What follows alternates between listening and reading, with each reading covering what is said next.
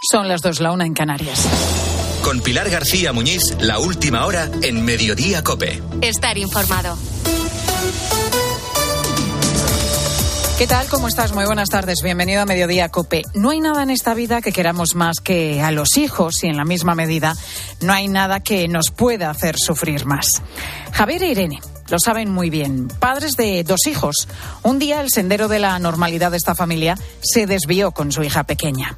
Al entrar en la adolescencia, con 13 años, comenzaron una serie de problemas que acabaron en situaciones límite. Es como una, escala de, una escalada en la violencia, de violencia verbal a llegar a agredir físicamente a mi mujer y ahí es donde evidentemente te das cuenta que lo que al principio decías que niña más mal educada, que nos habla mal y nos insulta, pues te das cuenta que evidentemente eso no es normal.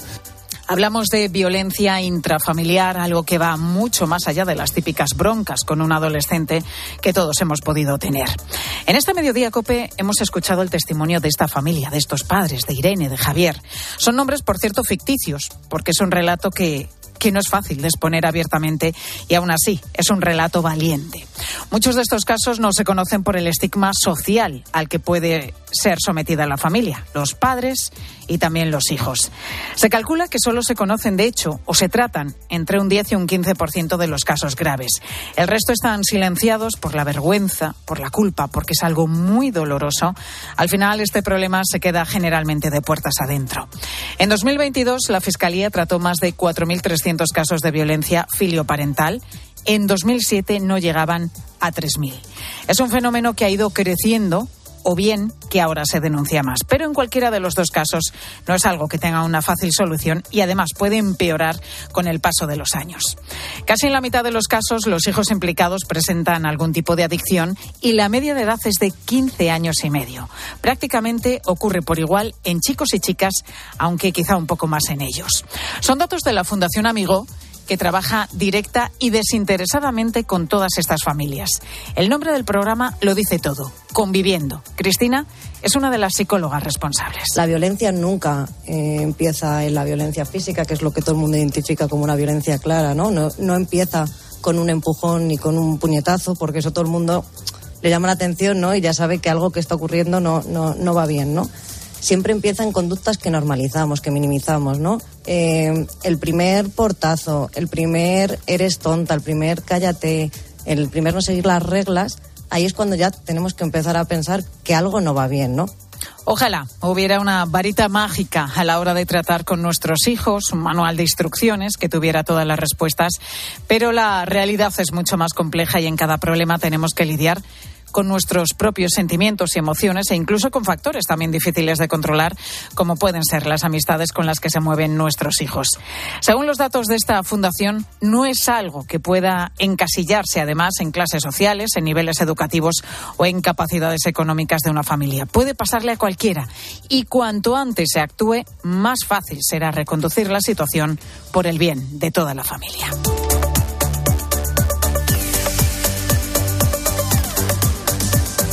Están pasando otros asuntos también destacados que debes conocer y que te cuenta ya a continuación Ángel Correa. Sí, Pilar, y al margen de la resaca electoral en Galicia, la semana comienza de nuevo con protestas destacadas de agricultores y de ganaderos.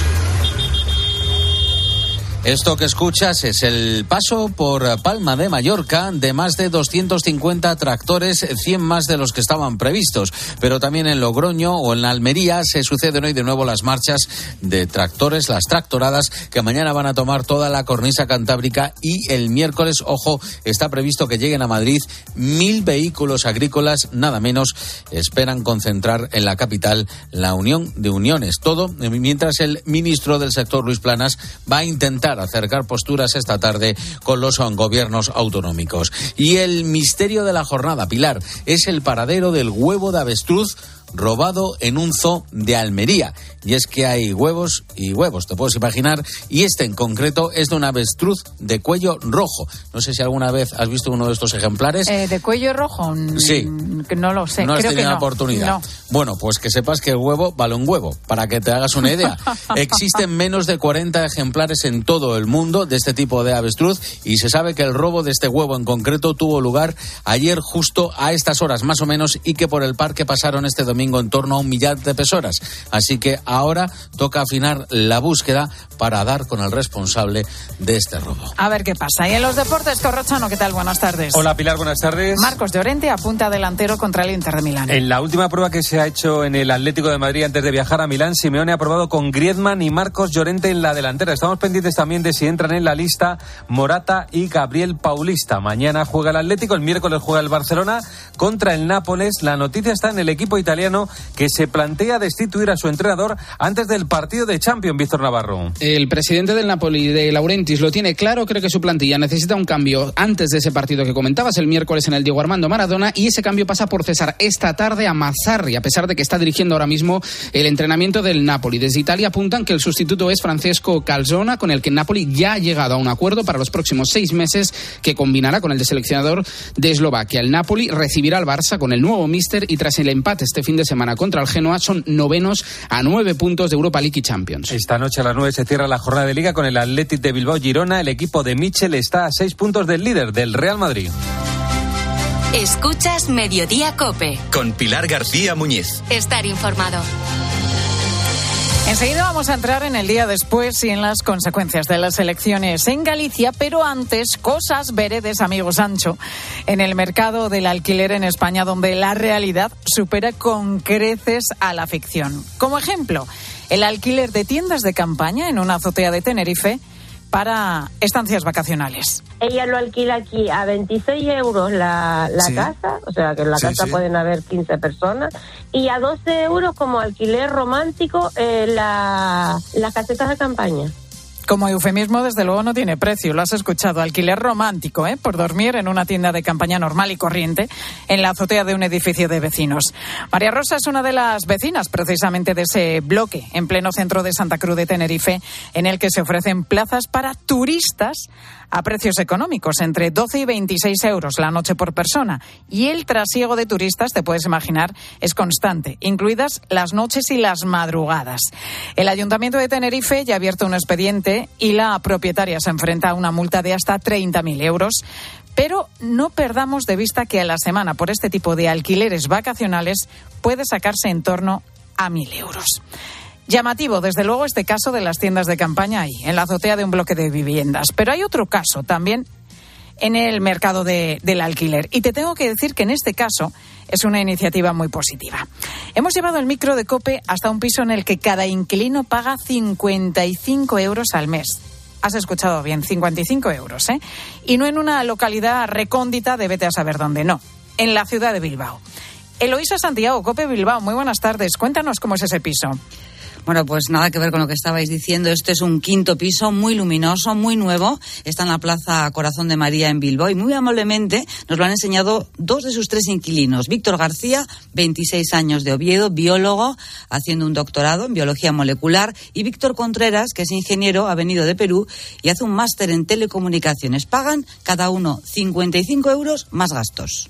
Eh, estamos en un quinto, la verdad es que hemos tenido pues la suerte de tener un piso precioso. Yo creo que son 90 metros. Cuatro, cinco ambientes, pues la sala, la cocina y tres dormitorios con un baño compartido. Y añado yo además que tienen una hermosa terraza. Bueno, pues no está nada mal la idea, desde luego. Lo que pasa que, Loisa, no todo el mundo no puede optar al alquiler. Creo que es solamente para, para estudiantes y a cambio además tienen que hacer voluntariado. Eso es, tienen que ser estudiantes de la Universidad del País Vasco, de la Universidad de Deusto, aprobar y cuatro horas de trabajo socioeducativo a la semana. Eh, estamos en asociaciones distintas. Yo estoy pues justo aquí al lado en lo que sería la cepa de la Merced, con una asociación que hace trabajo eh, socioeducativo con chavales en edad escolar, con Gugas, se llama. Bueno, yo estoy en la asociación que se llama Nevipem, está en la calle Cortés, y ahí hay una ludoteca. Preparamos actividades para los pequeños que salen del cole desde las 4 hasta las 6 de la tarde. Son dos horas, dos tardes a la semana y dicen los dos que está siendo una experiencia muy positiva. Bueno, yo creo que compensa de todas, todas, ¿no? Hacer Mm. esas horas a la semana de voluntariado y mira, tienes eh, la posibilidad de un alquiler desde luego barato. En este caso, Eloisa, lo van a compartir tres estudiantes, pero hay más viviendas, ¿no? Allí en Bilbao con las mismas condiciones. Pues sí, este es uno de los 20 pisos que Viviendas Municipales de Bilbao ofrece cada curso en un programa que llama Jóvenes Solidarios. El contrato es anual, se acaba cuando termina el curso, pero pueden volver a solicitarlo cada año. Tienen vivienda nueva, pero claro, no escogen compañeros de piso ni tampoco la ubicación. Bueno, pues queríamos destacar esta historia en positivo, por supuesto, como una solución ante un problema importante como el del alquiler que tanto afecta especialmente a los más jóvenes. Y gracias a este plan, ya hay varios inquilinos que a cambio de un poquito de su tiempo ayudando a los demás, tienen un piso reformado y a un precio impensable, desde luego, en pleno Bilbao. Eloisa Santiago, a ver si cunde el ejemplo. Gracias, compañera. Gracias, adiós. Podríamos decir que hay tres conclusiones fundamentales y muy claras tras el eh, paso de los gallegos por las urnas. Primero, el respaldo al proyecto del PP con esa quinta mayoría absoluta en Galicia. Segundo, el importante aumento del nacionalismo en la región, con los 25 escaños que ha conseguido el BNG. Y, en tercer lugar, el castigo indudable al PSOE de Sánchez, que se hunde hasta los 10 diputados. Eso es lo que sabemos, pero la cuestión hoy es si estos resultados pueden dejar consecuencias en toda España, más allá de la política gallega. Por ejemplo, esta semana, en teoría, iba a quedar aprobada definitivamente la amnistía en el Congreso, porque el miércoles cumplía el plazo para un nuevo acuerdo entre PSOE y Puigdemont, del que de momento no hay novedades. De hecho, hasta mañana martes no vamos a saber si ese plazo se prorroga, tal y como ha pedido el PSOE. Así que esa posible prórroga está ahora mismo en manos de la mesa del Congreso. En cualquier caso, y tras el batacazo de ayer, cabría preguntarse si en Ferraz, en las filas socialistas, se replantean su estrategia de pactos con los independentistas o todo lo contrario. Ricardo Rodríguez, muy buenas tardes. ¿Qué tal, Pilar? Buenas tardes. ¿Toman nota, Ricardo, del resultado en el equipo de Sánchez o miran para otro lado? Lo que hace la cúpula socialista es digerir ese severo varapalo trazando una suerte de cortafuegos sobre Galicia, orillando la autocrítica y evitando ser salpicados. El objetivo último, así se percibe, es proteger a Pedro Sánchez de la debacle. En las alturas del PSOE han maniobrado con la conclusión de que simplemente se ha votado en clave gallega, nada cambia, apuntan en España. De hecho, desde el núcleo duro defienden sin variaciones la hoja de ruta del gobierno de coalición, incluida esa apuesta por la amnistía, toda vez usan de parapeto al BNG, que la hace también suya. En su afán por pasar página, la Ejecutiva Federal, encabezada por Sánchez, se ha apresurado esta mañana a respaldar a José Manuel Gómez Besteiro para que construya un proyecto a largo plazo y evitarse así intentarlo al menos una guerra interna en el PSDG. Cuando uno cae hay que levantarse, resume un miembro de la dirección sin apartar en ningún momento la mirada de la Federación Gallega. Ricardo, y desde las distintas federaciones del PSOE, desde las comunidades autónomas, ¿llega alguna crítica? Porque lo más destacado de todo es que los socialistas siguen perdiendo poder territorial y está en el mínimo ahora mismo, desde que llegó la democracia prácticamente. Sí, entre cargos de distintas federaciones hay quienes consideran que lo sucedido es un aviso para Pedro Sánchez y para el PSOE, así lo explicitan en privado, siempre en privado. La preocupación por la debilidad territorial se extiende en la organización porque de entrada se pone todo muy cuesto arriba para los socialistas. Este aciago 18 de febrero es digerido con dificultades de diferentes puntos de España. Si vamos de muletas en el norte, ¿qué hacemos? El resto de federaciones se preguntan aquí y allá a COPE. Y Emiliano García Paje pues parece alzarse como la voz de muchos de ellos. El producto de estas últimas elecciones era regional, pero el guiso era nacional. Solo ratificando se puede impedir que un ciclo se convierta en un ciclón, que arrase mucho más de lo que tenemos pensado y previsto. Hay voces que advierten de que el partido está deshecho territorialmente, a pesar de que Sánchez conserva la Moncloa.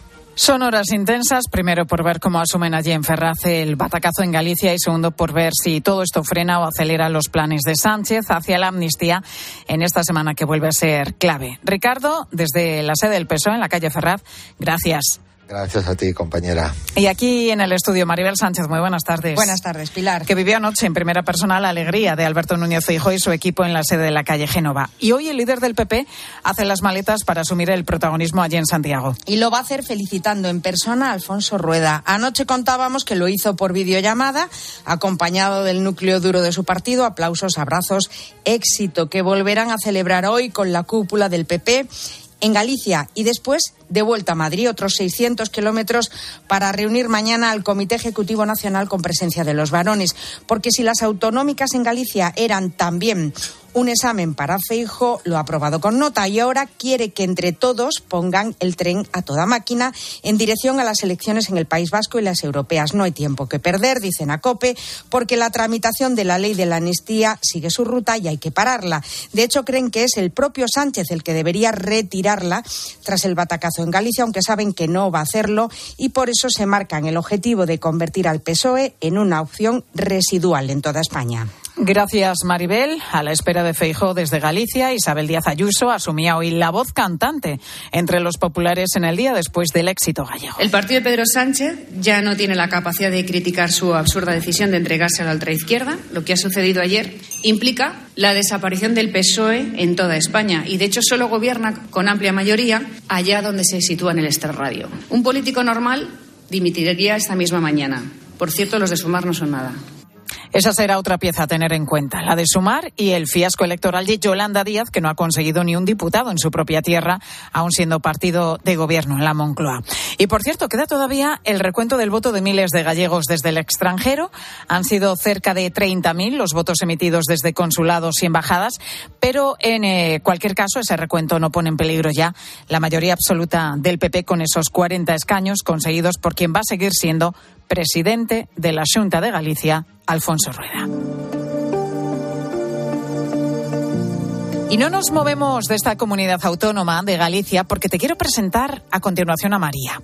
Es una chica de muros que con 19 años recién cumplidos decidió compaginar sus estudios de auxiliar de enfermería con el mar y hacer de ello su profesión.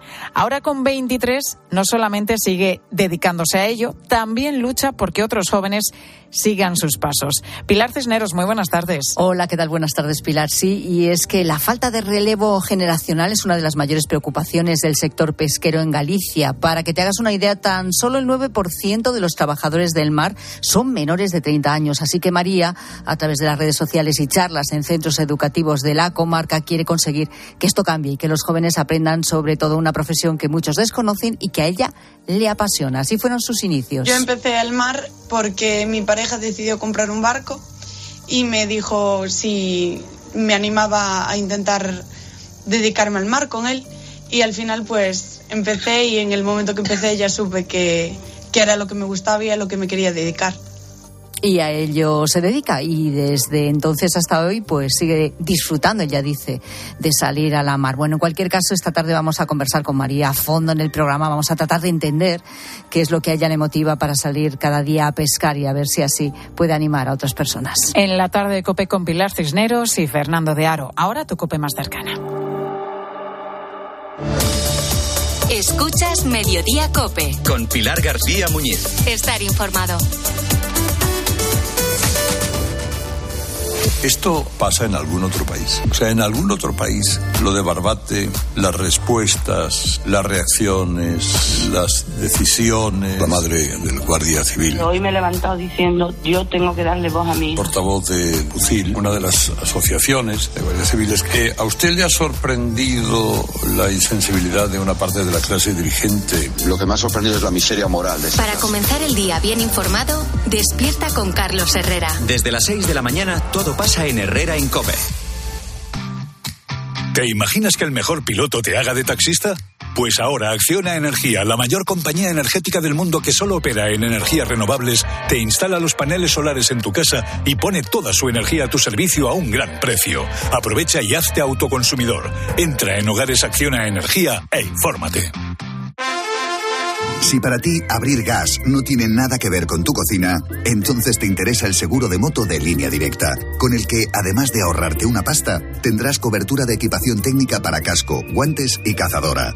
Cámbiate y te bajamos el precio de tu seguro de moto sí o sí.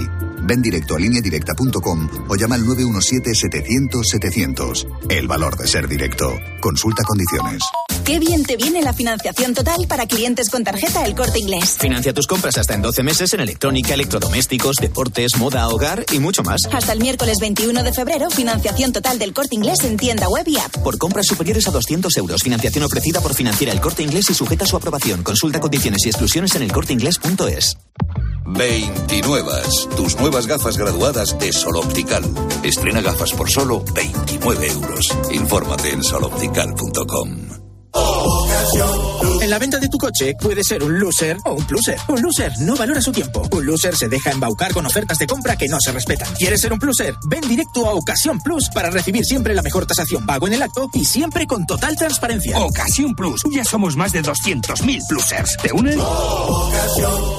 Pilar García Muñiz. Mediodía Cope.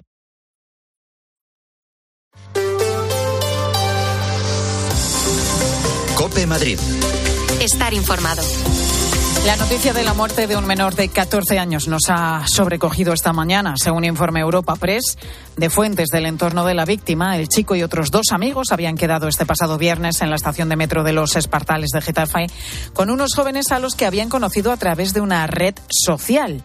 Una vez allí, sin que el menor se diera cuenta, echaron dos gramos de cocaína rosa en la bebida energética que, que se estaba tomando el chico y el efecto no pudo ser peor. A los pocos minutos cayó fulminado al suelo.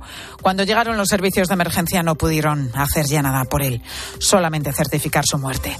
El caso además tiene un agravante y es que los culpables o presuntos culpables grabaron el momento en el que le echaban la droga al chaval en su bebida, riéndose además de lo que estaban haciendo. Hicieron circular el vídeo a través de las redes, un vídeo que ya ha sido borrado. Según ha podido confirmar COPE, la policía está investigando estos hechos de los que de momento no tiene confirmación. Solo le consta que el menor podría haber fallecido por sobredosis de droga, pero no les consta la forma en la que la pudo ingerir. Y la mañana nos deja también otra triste noticia. El incendio en la residencia de mayores de Aravaca, de ayer domingo, se ha cobrado su tercera víctima mortal. Se trata de la mujer de 80 años que estaba ingresada en el estado, en estado muy grave, estaba ingresada en el Hospital de la Paz. Nora González, buenas tardes. Buenas tardes, Pilar tres fallecidos y casi una veintena de intoxicados. ¿Cómo están los residentes, Nora? Pues la mayoría ya han conseguido ser reubicados. Cinco de los ancianos están en casas de familiares. Diecinueve se encuentran ahora en la residencia Reina Sofía, en Las Rozas, y siete en la residencia Nuestra Señora del Carmen. Hay cuatro afectados que continúan en observación en distintos hospitales, pero serán trasladados a estos mismos centros en cuanto reciban el alta. Madre está bien, gracias a Dios. No han tenido la misma suerte otros dos abuelitos, pero bueno, sido un susto muy grande por lo que se ve. Están mis suegros, eh, son matrimonio, están los dos. Gracias a Dios está todo bien. Es verdad que ellos estaban en la, su habitación, no se ha visto afectada para nada. Te recuerdo que los hechos se produjeron ayer. El servicio de emergencia recibió la llamada del incendio poco antes de las 7 de la mañana. Aunque los bomberos apagaron rápido el fuego, evacuar la residencia fue más complicado porque el humo se extendió de la primera a la segunda planta. Dos personas fallecieron en el acto y casi una veintena fueron trasladadas al hospital por inhalación de humo. Las primeras hipótesis apuntan a un cargador de móvil roto que generó un cortocircuito en la habitación donde se encontraban las tres mujeres ya fallecidas. Sí, nos han dicho que ha la batería de un móvil que por visto ha explotado la batería y que no había un dios que además que como son de litio eso no hay un dios que lo, que lo apague. La Policía Nacional continúa investigando para esclarecer cómo empezó el incendio en esta residencia de mayores. Estudian si las medidas de evacuación y el sistema antiincendios funcionaron correctamente. Gracias, Nora. Es lo que está pasando en este lunes en el que volvemos a tener un día de cielo despejado, mucho sol y máxima rondando los 20 grados en prácticamente toda la región. Por la noche los termómetros van a bajar a los 5 grados y a mitad de semana para el jueves esperamos lluvias de nuevo. Dos y 23 minutos de la tarde vamos a conocer cómo se circula por las carreteras madrileñas. DGT Alba Aritz, muy buenas tardes. Buenas tardes. En este momento estamos pendientes de un alcance que complica la entrada por la 2 en Torrejón de Ardoz. Además, hay circulación lenta de salida por la 6 en el plantío y en la M40 a la altura de Coslada, sentido A3, por lo que les recomendamos que moderen la velocidad y aumenten la distancia de seguridad. Y enseguida nos damos una vuelta en metro hasta el Santiago Bernabéu. ¿Vendes tu coche y está bien cuidado? ¡Te lo compramos! ¿Quieres poner el precio para su venta? ¡Lo vendemos por ti! ¿También quieres comprar un coche? Úsalo como parte del pago. Yamóvil, compramos coches bien cuidados. Y ahora ven a conocer nuestro nuevo concesionario Yamóvil en Alcalá de Henares. Querido oyente, ¿Has perdido algún ser querido? En Martínez La Fuente Abogados te ayudamos a tramitar la herencia. ¿Problemas entre los herederos?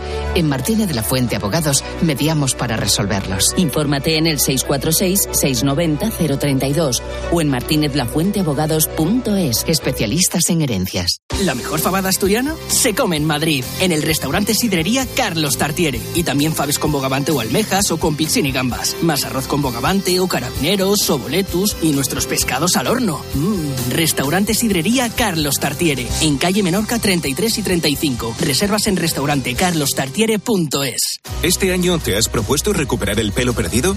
Ven a Insparia, el grupo capilar cofundado por Cristiano Ronaldo, experto en trasplantes capilares que ha cambiado la vida de más de 60.000 pacientes. En un solo día podrás recuperar tu pelo para siempre y con resultados muy naturales. Pide tu cita gratuita en el 900-696-020 o en insparia.es.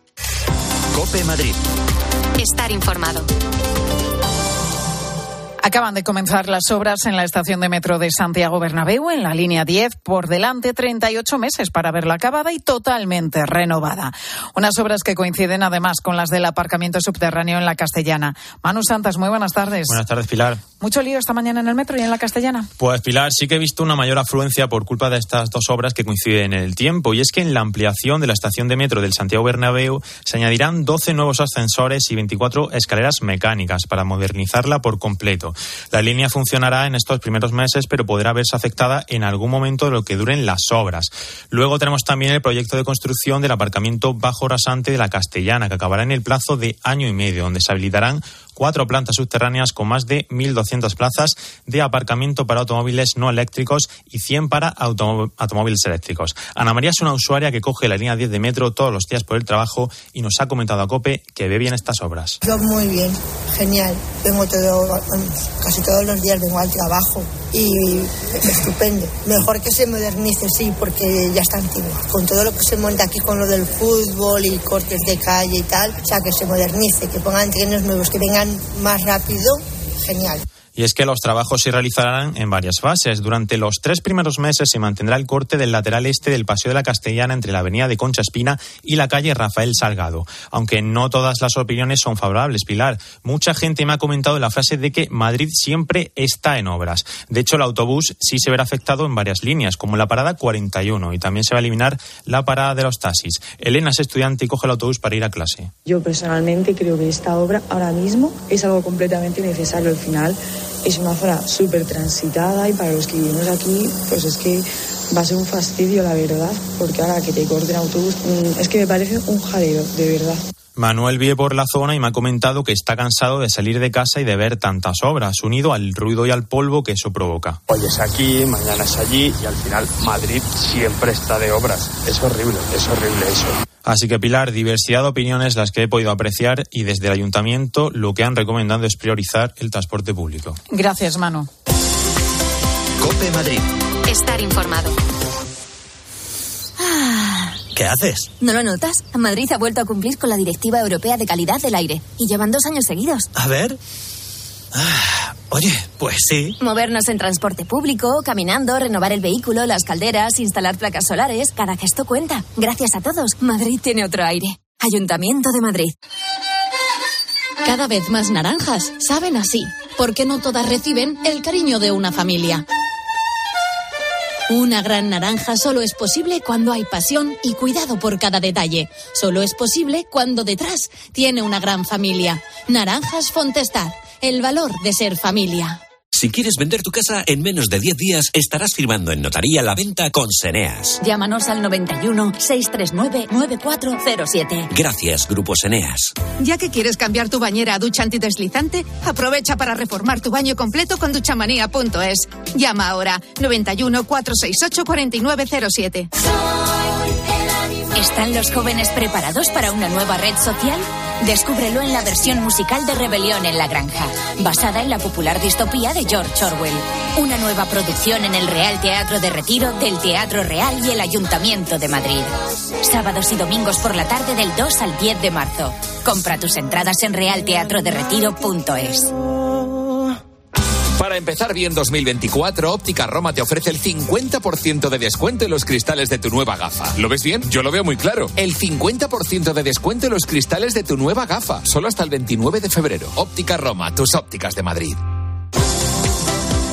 Dilawar Hussein, el acusado por los asesinatos de tres hermanos en Morata de Tajuña, está en un módulo de aislamiento de la prisión de Extremera después de matar también a su compañero de celda.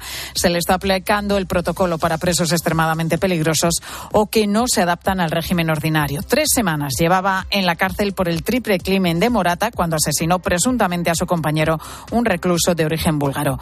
Sigues en Mediodía Cope.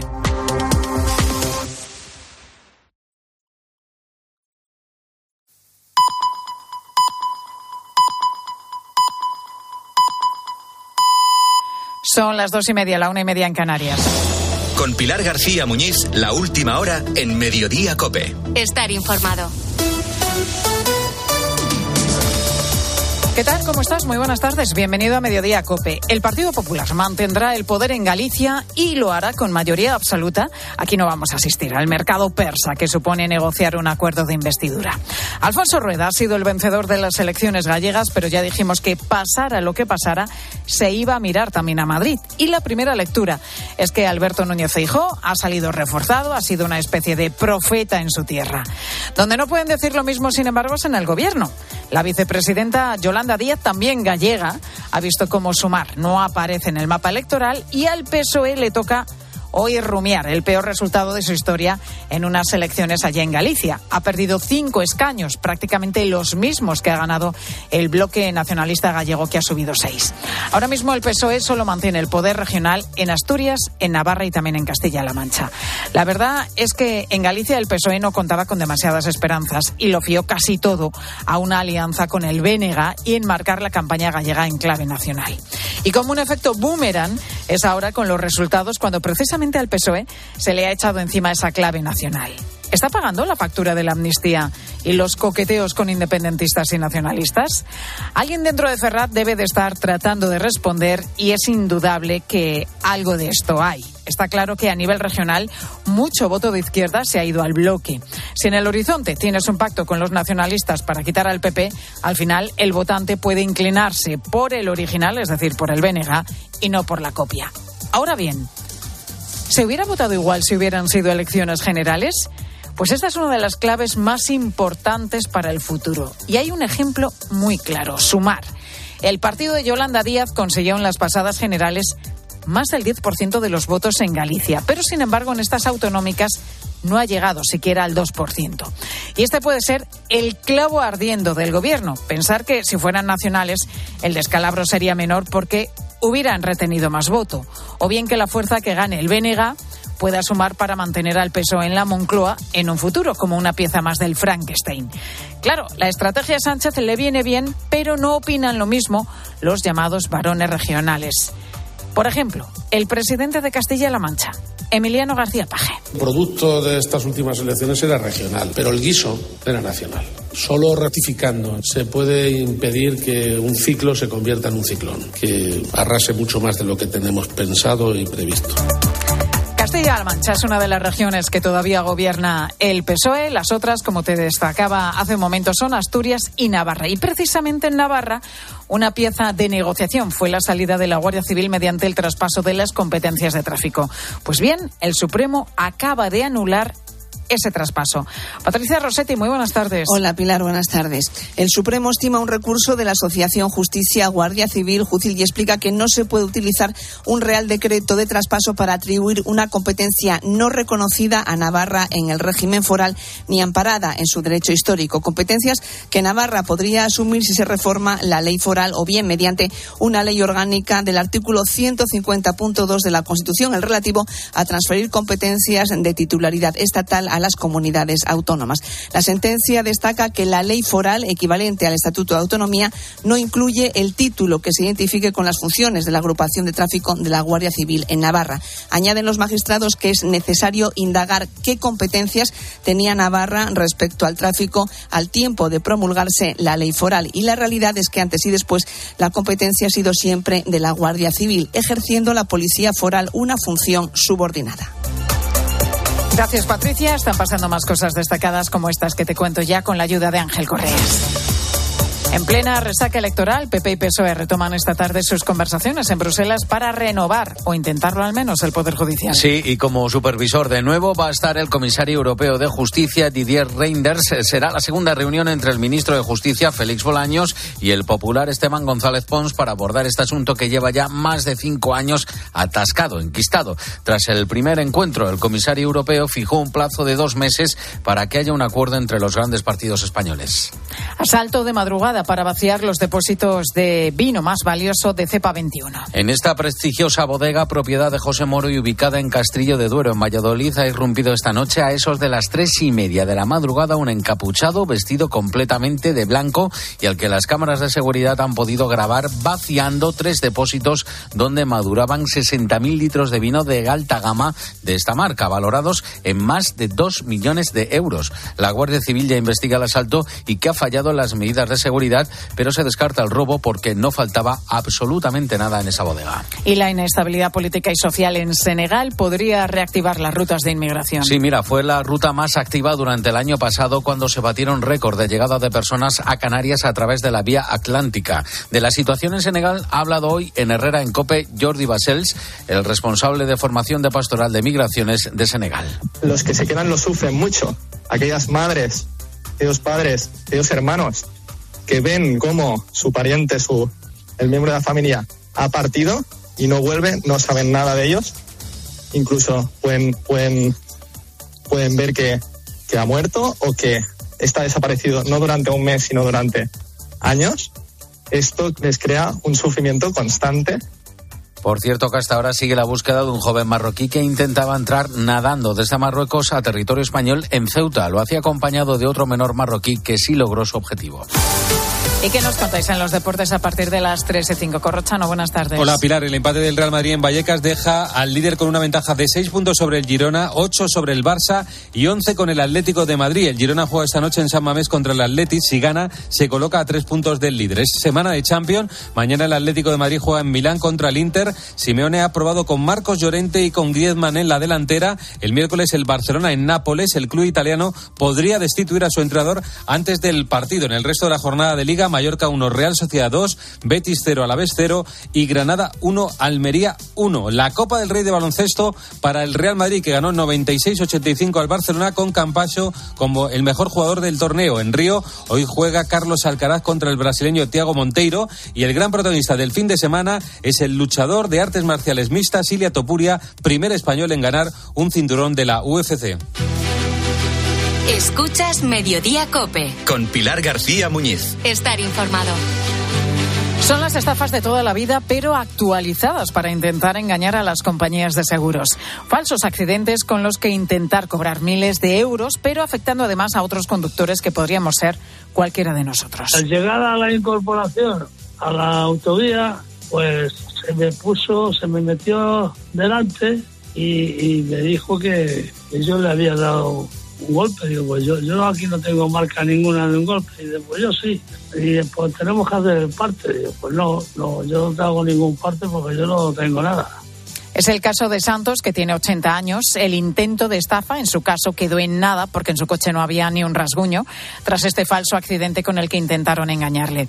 Pero los intentos de este tipo se multiplican. Sandra Sanjo, buenas tardes. Buenas tardes, Pilar. Estafas a compañías de seguros que alcanzan máximos históricos y detrás de los cuales, en gran medida, están las mafias. Sí, algunos intentos de estafa los cometen particulares que incluso reclaman la incapacidad permanente por un accidente leve y muchas veces también provocado. Aquí el perfil del defraudador es el de un hombre de más de 40 años desempleado o con un trabajo precario. Pero detrás, como dices, sobre todo están las mafias que tratan de sacar dinero a las aseguradoras y a conductores inocentes con quienes se chocan de manera consciente. Son redes organizadas con dos o tres cabecillas que cometen fraudes encadenados, como explica el portavoz de línea directa Santiago Velázquez. Pues suelen estar involucrados abogados, clínicas, peritos eh, y luego gente pues eh, que intenta sacarle dinero a los eh, conductores inocentes y desde luego a las aseguradoras ¿no? hacen un tipo de fraude que lo hacen primero en una compañía luego en otra luego en otra así hasta que se les pilla no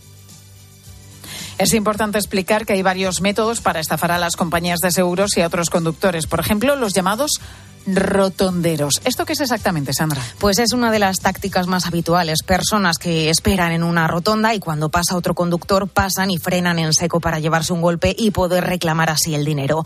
Pero las mafias que hay involucradas superan todos los límites, Pilar. Llegan incluso a involucrar y a aprovecharse de la desesperación de personas vulnerables. Una red, eso ya es muy grave. ¿eh? Es una red en Almería que simulaba abortos en accidentes de tráfico para estafar al seguro. ¿Qué es lo que hacían? Cogían a mujeres que estaban pues, en situaciones de riesgo, necesitaban dinero, necesitadas, etcétera, que estaban embarazadas, les daban fármacos, eh, las metían en un coche, daban un golpe al coche y decían que esas mujeres habían perdido al bebé por culpa del accidente de tráfico. Reclamaban auténticas millonadas. Decíamos, Sandra, que con todas estas técnicas lo que están comprobando las compañías es que las estafas se multiplican hasta alcanzar el, el, máximo histórico, porque uno de cada diez partes que se comunican son fraudes. Hablamos de una cifra que que se ha incrementado, que se ha multiplicado por cinco en los últimos 15 años. Pero mira por dónde la inteligencia artificial está ayudando a detectar estos casos. Es una buena noticia. Sí, como estamos ante fraudes encadenados, los estafadores van de una compañía a otra y dentro de estas mafias pues hay varios involucrados que se van alternando para simular los accidentes. La tecnología y en concreto la inteligencia artificial permite en muchos casos identificar estas redes, ver qué personas están conectadas, por decirlo de alguna manera, lo que ayuda a las aseguradoras a detectar estos timos en carrusel de una forma más rápida y también, por lo tanto, evitar que muchos conductores inocentes que pasan a ser víctimas por parte de estos estafadores tengan que pagar las consecuencias de estos intentos de fraude. De todas maneras, en esto de, de, las estafas a las compañías de seguros sigue funcionando aquello del olfato, de la intuición por parte de los especialistas que trabajan en las compañías de seguro como peritos o analizando cada caso, para comprobar si estamos realmente ante accidentes o simplemente ante un intento más de estafa que tanto proliferan. Sandra, andarse con ojo. Al volante. Gracias, compañera. A ti, Pilar.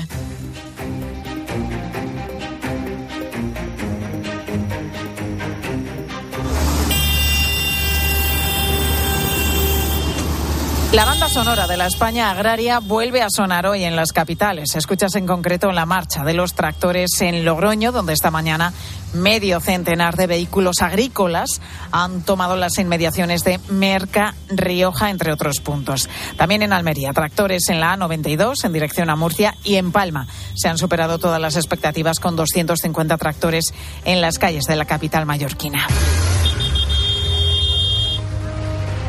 Para mañana, además, nuevas citas en toda la cornisa cantábrica y el miércoles, además, la Unión de Uniones pretende llenar Madrid con hasta 5.000 manifestantes y unos 500 tractores.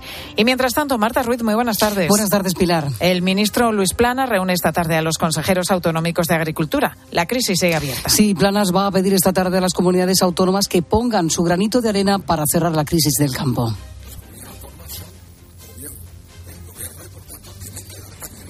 Puesta a las organizaciones agrarias. No se trata de enviar un correo certificado al Ministerio o a la Unión Europea. Hay que asumir las competencias que son propias. Para el ministro de Agricultura, las autonomías deben aunar los controles, reforzar las inspecciones de la ley de cadena alimentaria y aportar más fondos para los seguros agrarios. Planas confía en volver del Consejo de Agricultura del próximo lunes con avances sobre la PAC y daba respuesta a Unión de Uniones que se concentrarán, como decías, el miércoles frente al Ministerio para que le reciban y a la que se suma además a esta concentración también la plataforma 6F. Yo tengo la, la interlocución con quien debo tenerla y la voy a mantener. Planas defiende el diálogo que mantiene con las mayoritarias UPACOAC y Asaja, cuyas tractoradas siguen mañana en Asturias, Cantabria y Galicia. Gracias, Marta. Son las 2 y 43 minutos de la tarde. Ya son más de 400 los detenidos en Rusia desde este pasado viernes. Detenidos en los actos de tributo y despedida al opositor Navalny, cuya muerte en prisión tres días después sigue siendo un misterio, sigue sin tener una causa clara. El Kremlin habla del síndrome de muerte súbita, aunque ese término, ese término no aparece en las listas oficiales con las que trabajan los forenses. Y mientras, su familia sigue reclamando el cuerpo del opositor ruso sin éxito. Manuel Ángel Gómez, buenas tardes. La madre de Alexei Navalny ha visitado hoy el depósito de cadáveres que está cerca de la prisión en donde el opositor ruso cumplía condena y las autoridades no han permitido que entrara. Ni siquiera han aclarado dónde está el cuerpo y tres días después de su fallecimiento no se sabe si se le ha realizado la autopsia. La comisión oficial que supuestamente intenta averiguar la causa de la muerte de Navalny ha prorrogado la investigación sin dar explicaciones sobre este retraso. El equipo de abogados de Navalny cree que el régimen de Putin trata de ocultar los motivos reales de su fallecimiento. Su viuda, Julia Navalnaya, en un vídeo en redes sociales ha anunciado que se encargará de continuar la labor de su marido. Los colaboradores del opositor ruso acusan a Putin de ordenar su asesinato en la prisión Lobo Polar. Y además ahora cabe preguntarse si esta muerte no va a conseguir engrandecer la figura del líder opositor a solo un mes para las elecciones en Rusia. Elena Bogush es historiadora y socióloga. Navalny ya se está convirtiendo en un símbolo y en un mártir. Ya lo están comparando con los primeros mártires cristianos, etcétera. Desde su residencia en Moscú, Bogus nos ha contado en Herrera en Cope cómo están las cosas allí en el país, donde el ambiente sigue enrarecido y los medios intentando disipar las dudas, las muchas dudas que hay sobre la muerte de Navalny. Si hablamos sobre los medios rusos oficiales, informaron de una manera muy seca sobre lo que pasa. Entonces, mira, si ahora abro, abro las noticias y lo único que veo es uh, lo último es el comentario del secretario de prensa de Putin, Peskov, uh, de que Kremlin no se ocupa por este asunto. En cualquier caso, lo esperado es que Putin vuelva a ganar esas elecciones del próximo 17 de marzo. Y es que, en teoría, el líder ruso tiene el apoyo del 80% de la población, sea porque verdaderamente compran su discurso o porque el miedo sembrado, sembrado contra los opositores sigue haciendo su función. Hoy en mediodía te preguntamos por las alergias, que ya sabes que con el buen tiempo que, estamos teniendo, con este invierno tan suave que estamos teniendo en este 2024, pues se han, se han adelantado. ¿Las estás notando ya? ¿Eres alérgico y estás ya con síntomas? ¿Cuáles son en tu caso? ¿A qué eres el alérgico exactamente?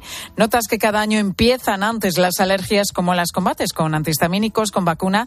Te queremos escuchar a través del 618 83 15 83 618 83 1583. Sigues con tu cope más cercana. ¿Y tú qué piensas? Escribe a Pilar García Muñiz en Twitter en arroba Mediodía Cope, en nuestro muro de Facebook Mediodía Cope o mándanos un mensaje de voz al 637 230000. Operación Armisticio. Para esta misión, la justicia tendrá su lado malo. Seleccionará 12 reclusos sin graduación sentenciados a muerte o a largas condenas por asesinato, violación u otros crímenes semejantes. Los entrenará para llevar a cabo operaciones de infiltración y dispondrá para ello de un espacio de tiempo corto aunque indeterminado. ¿Qué me ofrece si sigo con vida? Se libra de la soga. 12 del patíbulo. No sé cuántos alemanes mataremos, pero vamos a hacer un ruido horrible. El sábado a las 3 menos cuarto de la tarde, en 13. Pisarte tireches, ojalá non tocó radiador, sae chapa. Con el seguro de coche de línea directa no solo te ahorras una pasta, sino que además puedes escoger el taller que quieras aquí o en las Rías Baixas. Y si eliges taller colaborador, también tienes coche de sustitución garantizado y servicio de recogida y entrega. Cámbiate ahora y te bajamos el precio de tu seguro de coche, sí o sí. Ven directo a lineadirecta.com o llama al 917-700-700. El valor de ser directo. Consulta condiciones. En Carglass te ofrecemos el mejor servicio y de forma respetuosa con el medio ambiente. Por eso, nuestros talleres cuentan con contenedores específicos para reciclar los parabrisas sustituidos y otros cristales y así darles una segunda vida. Carglass cambia, Carglass repara. Quiero explorar sin importarme cuando volver el exterior. Quiero formar parte de él. Vale, bichito. Nos vamos a Disneyland París. Reserva durante Semana Mágica en viajes el corte inglés sin gastos de cancelación. Precio de referencia 144 euros por persona y noche en el Disney Hotel Cheyenne con entradas incluidas. Plazas limitadas. Consulta condiciones. Ven a Disneyland París con viajes el corte inglés volando con Iberia. Pilar García Muñiz. Mediodía Cope.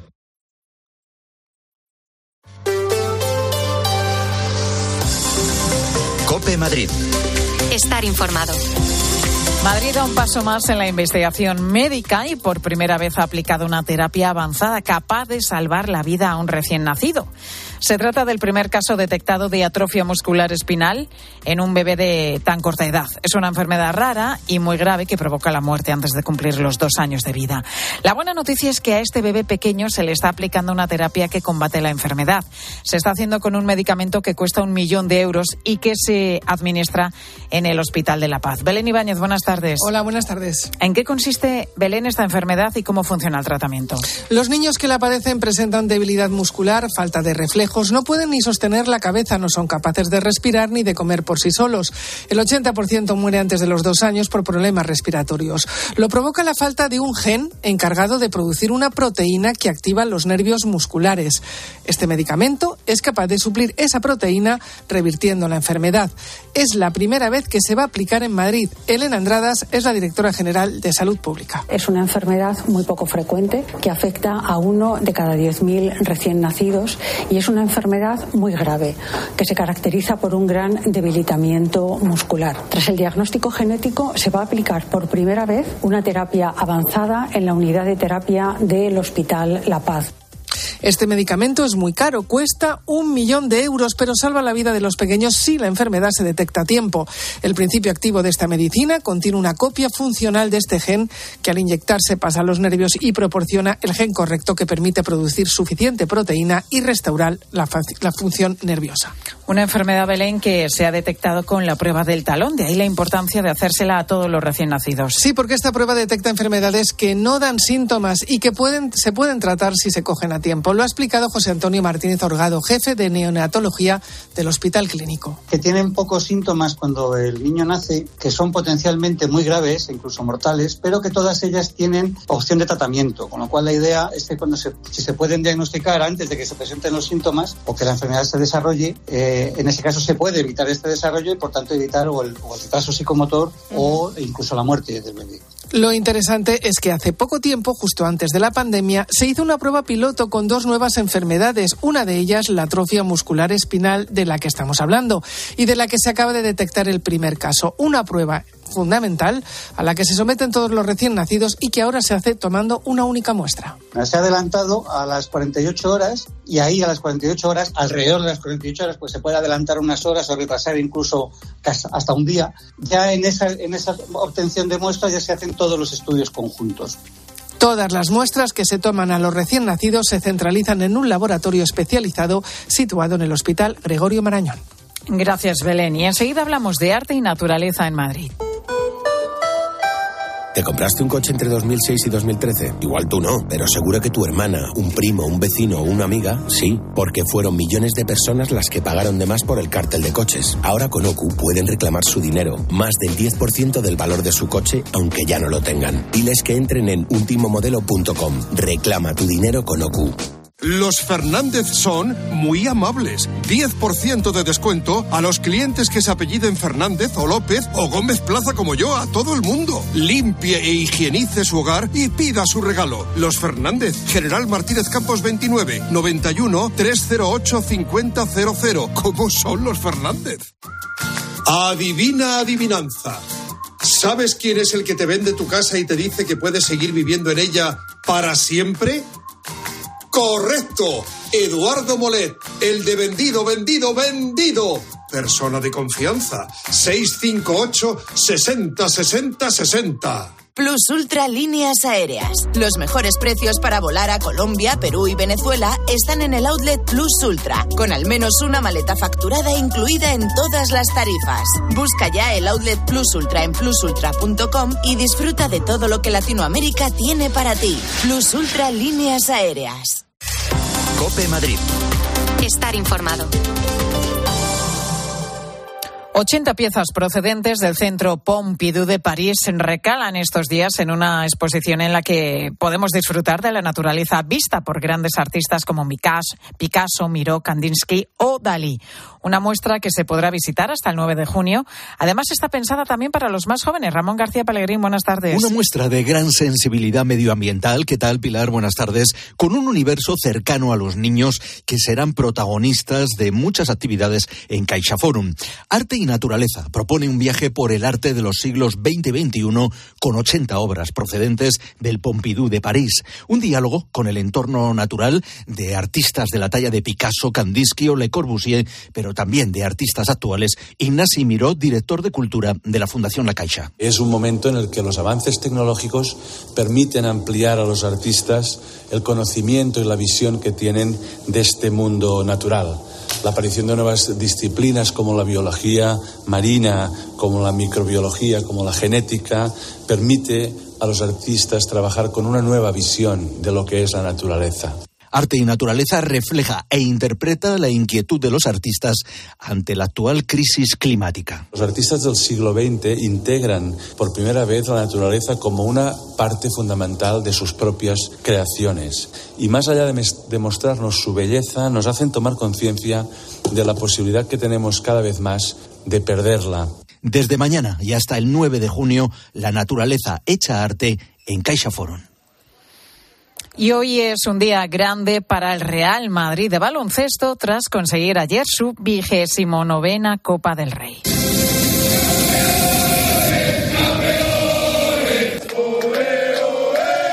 Así festejaban los jugadores en el vestuario la victoria frente al Barça en el Martín Carpena de Málaga. Han vuelto a Madrid con el triunfo en la mano para enseñárselo a todos los madrileños. En la Real Casa de Correos, en Sol, han sido recibidos por la presidenta Isabel Díaz Ayuso. Lo que habéis conseguido va mucho más allá del deporte. Es una victoria que afianza los valores que acompañan a los deportistas, una fórmula imbatible que tenemos que aplicar todos en el día a día para alcanzar el éxito. Sacrificio y perseverancia trabajo en equipo y volver a levantarse después de cada caída, de la que siempre hay que aprender para mejorar.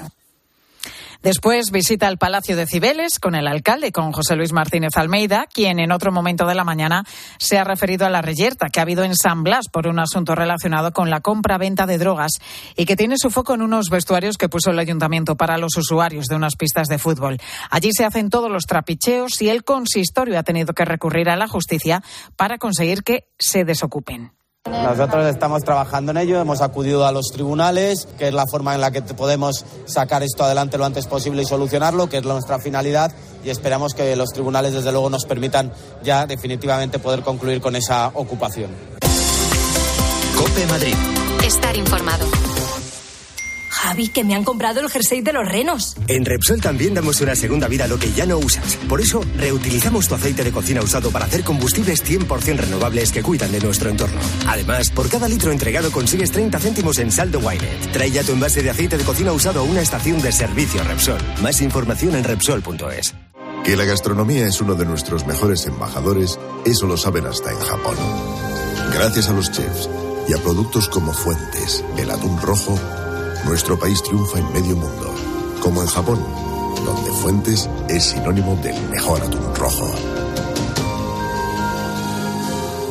El ciclo Viena en Madrid presenta la joya del barroco alemán, La Pasión según San Juan de Bach, con la orquesta y el coro Baruco de Viena. Destacan el tenor Benedict Christianson como el evangelista y el bajo Gunther Haumer como Jesucristo. La Pasión según San Juan, Auditorio Nacional. Entradas en hispaniaconciertos.es. Estos tomates soleados con berberechos al pilpil están buenísimos. Y este dúo de croquetas de queso de tetilla y carabinero, espectacular. Un día de estos tenemos que hacerlas, cariño. Que las haga yo, quieres decir. ¡Qué morro! Mejor las comemos aquí. Atrapallada, cocina gallega, gallega de verdad. Paseo de las Acacias 12 junto a Embajadores. The Avenue. En un mundo donde el lujo toma nuevas formas, una inmobiliaria destaca por encima de todas. The Avenue. Con una selección de propiedades premium, nos ubicamos en el barrio de Salamanca, calle Velázquez 20. ¿Estás preparado para descubrir un capítulo inigualable en tu vida? The Avenue, una nueva era del sector inmobiliario de lujo. La policía está investigando en qué circunstancias se ha producido la muerte este viernes de un menor en Getafe. Había quedado junto a varios amigos con otros jóvenes con los que habían hablado a través de una red social. El chico falleció como consecuencia de la ingesta de droga, pero la policía intenta aclarar si se la habían introducido en la bebida sin su consentimiento. Seguimos contándote todo lo que te interesa en Mediodía Cope.